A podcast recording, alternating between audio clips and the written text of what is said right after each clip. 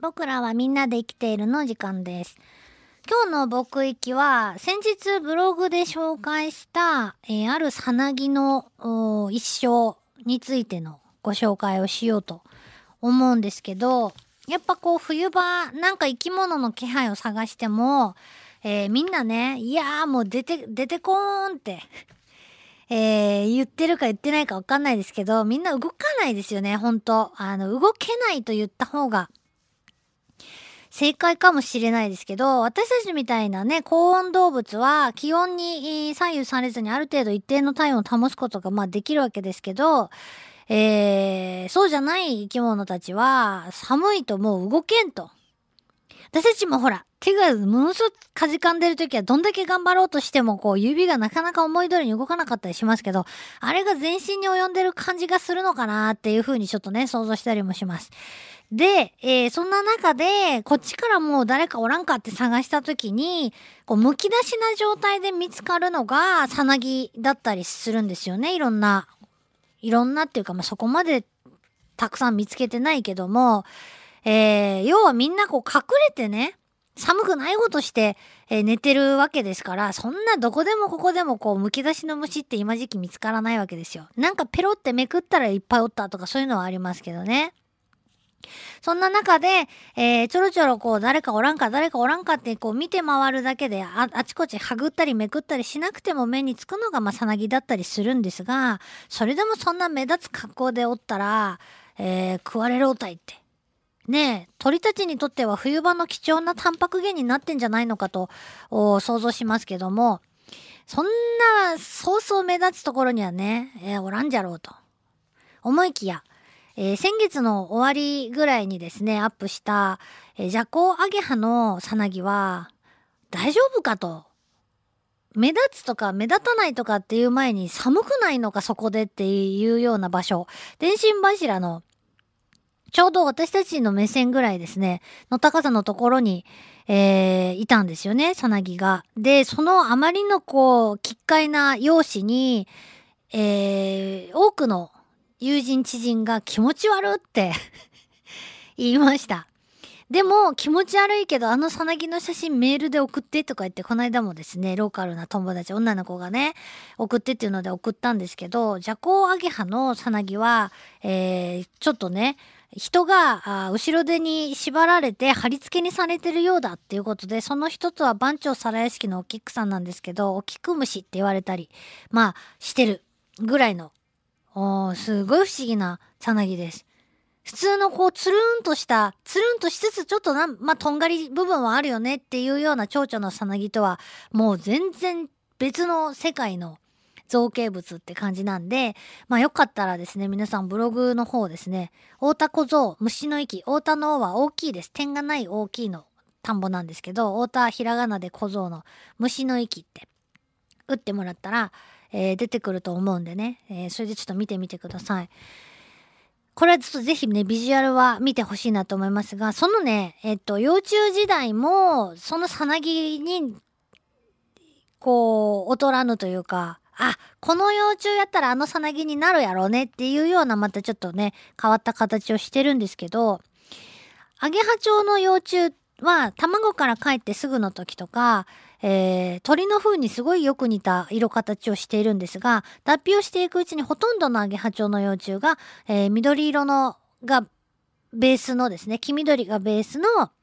白い筋だか茶色い筋だか筋がないんだか、そういうようなこういろんなパターンで種類ごとにね、変身していくんですが、ジャコウアゲハの幼虫は、えー最後までその鳥の糞みたいな黒と白のですね、地味な色合いです。でも体の表面がすごい突起がいっぱいあるんですね。で、その突起がトゲトゲしい突起じゃなくてこう、なんていうかな。うん、なんて言ったらいいかな。トゲの先が丸い感じ。なんで、触っても痛くなさそうなトゲトゲなんですよね。なんかなかなか愛嬌のある形をしているんです。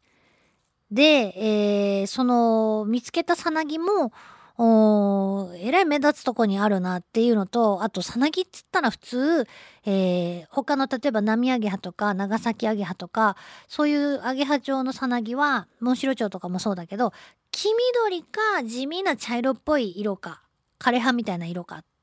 ていうね、二種類がまあ主で、えー、オレンジ色っぽいさなぎになったりすることもあるみたいですけど、大体まあそういう、えー、色なんですよね。だけど、おジャコアゲハのさなぎは全体的に肌色で、ところどころ朱色が混じってるような、そのワンポイントはものすごく、朱色やねって いうようなね、ちょっとリボンつけたみたいなような箇所とかもあったりで、これ目立つやろうって思うんですよね。でも、まあむしろ逆にそうやって、あの、目立つ色をしているのかなというふうなことを思わせる、えー、節があります。えー、どういうことかというと、要するにですね、毒植物を幼虫が食べて育つんですね。馬の鈴草という不思議な形の花をつける。葉っぱだけ見ると山芋の葉っぱとあんまり見分けがつかないようなつる植物なんですけど、この馬の鈴草には、あのー、毒があるんですね。えー、アリストロキア酸という成分なんですけど、これはもともとその馬の鈴草が自分の実を虫から食べられるのを防ぐために持った成分なのに、ジャコアゲハの幼虫はこの毒に当たらないんですね。えー、かつ、あのー、当たらないばかりか、えー、この、毒をですね、体の中に、あの溜め込むという。えー、ことまで身につけてしまったんですね。で、幼虫時代溜め込んだこの毒は成虫になっても有効で、さらに、成虫のメスが卵を産むと、卵とか卵の殻にも毒が移行すると。受け継がれていくと。っていうことはですよ。えー、さなぎにももちろんその毒が含まれているわけで、幼虫と成虫の間のね、さなぎ。これは食べたら、鳥とかね、その天敵が食べたら美味しくない。ね美味しくないっていう、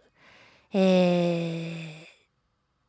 ー、成分なんでしょうね。美味しくないかもう、下手したらなんか当たるかもしんないっていう、どういう、えー、当たり方をするのかちょっとわかんないんですけどもね。で、えー、すごい、そういう毒をずっと代々受け継いでいくっていうのもすごいなと思うんですが、えー、そういうわけで、さなぎも目立つし、成虫になるとですね、赤と黒の、それはそれは艶やかな色彩のですね、えー、成虫になります。うん。えー、黒い羽でね、赤い斑点があって、体も赤と黒でね、なかなかのものなんですけど、そういう毒のある体だからこそですね、えー、そのジャコウアゲハに擬態している、あの、その食べたらまずいように、あやかってですね、アゲハモドキというガの仲間はですね、ジャコアゲハにすごくよく似た色合いと形をしています。えー、そういう風なコピーまで生まれる、生まれてしまうぐらいなんですけど、もっとすごいのがですね、このジャコアゲハの幼虫時代のね、過ごし方なんですね。なんとですね、えー、ジャコアゲハの幼虫は、あすごく食欲旺盛で、馬の鈴草の葉っぱをもりもりバリバリ食べて、えー、ってしまうんですけども、えー、孵化した幼虫がみんな育ってしまうと、葉っぱがなくなってみんな餓死してしまうことがね、考えられますよね。えー、それを防ぐためだか、えー、ジャコアゲハの幼虫はですね、あのー、真っ先に孵化した幼虫が、えー、その周りにある卵をですね、えー、もしかしたらほんと兄弟かもしれない卵を片っ端から食べてしまうと。いうですね、共食いが生まれるんです。わずかな時間差で、えー、一番に生まれたあ幼虫だけがですね、生き残ることが、まあ、できるということなんですね。で、こうやって、えー、共食いしてしまうのはなんか、うえーって思うけど、餌場をですね、枯渇させないという、えー、すごい利点と、だけじゃなくて、えー、これをですね、やっぱね、すごい細かいとこまで調べた人がいて、じゃあ、卵を食べずに育った幼虫と、卵を食べて育った幼虫ではどんな違いがあるのかということを人工的に飼育して比べてみると、えー、卵を食べた幼虫は食べなかった幼虫に比べて早く成長してしかも体重も重かった体も大きく育ったっていうことなんですですから共食いすることは、えー、強い個体を次の世代に残す一つの手段としてかなり有効じゃないかっていうことが分かったということなんですよ。ようでけと、うん。えー、なんか一見ね、残酷に見えるけど、その食べた卵が兄弟姉妹の卵であればですね、なおさら、のことを、まあ、自分のと近い遺伝子になるわけですから、あまあ、誰か一人が生き残れば、もう、一人か二人ね、生き残れれば、御の字かな、ということですね。すごいなと思いますけどね。こうやって、えー、ジャコウアゲハが他の卵を食べてしまうおかげで、馬の鈴草という植物も食べ尽くされることなくですね、えー、次の世代にまたつなげていくこともできるし、えー、ジャコウアゲハの幼虫が食いちぎった茎が地面に落ちると、その落ちた茎がまた根っこを出して小株になるというですね、えー、ことも起こると。これはもしかしてもう二人はできとろうっていうジャコウアゲハと馬の鈴草の関係は、これはもうなんか、どうやら何かがあるらしいというね、気がしてきます。ということでね、いかがだったでしょうか。ぜひともまあそのね、さなぎだけじゃなくて幼虫とか成虫の姿もね、えー、インターネットなどで皆さん調べてみてください。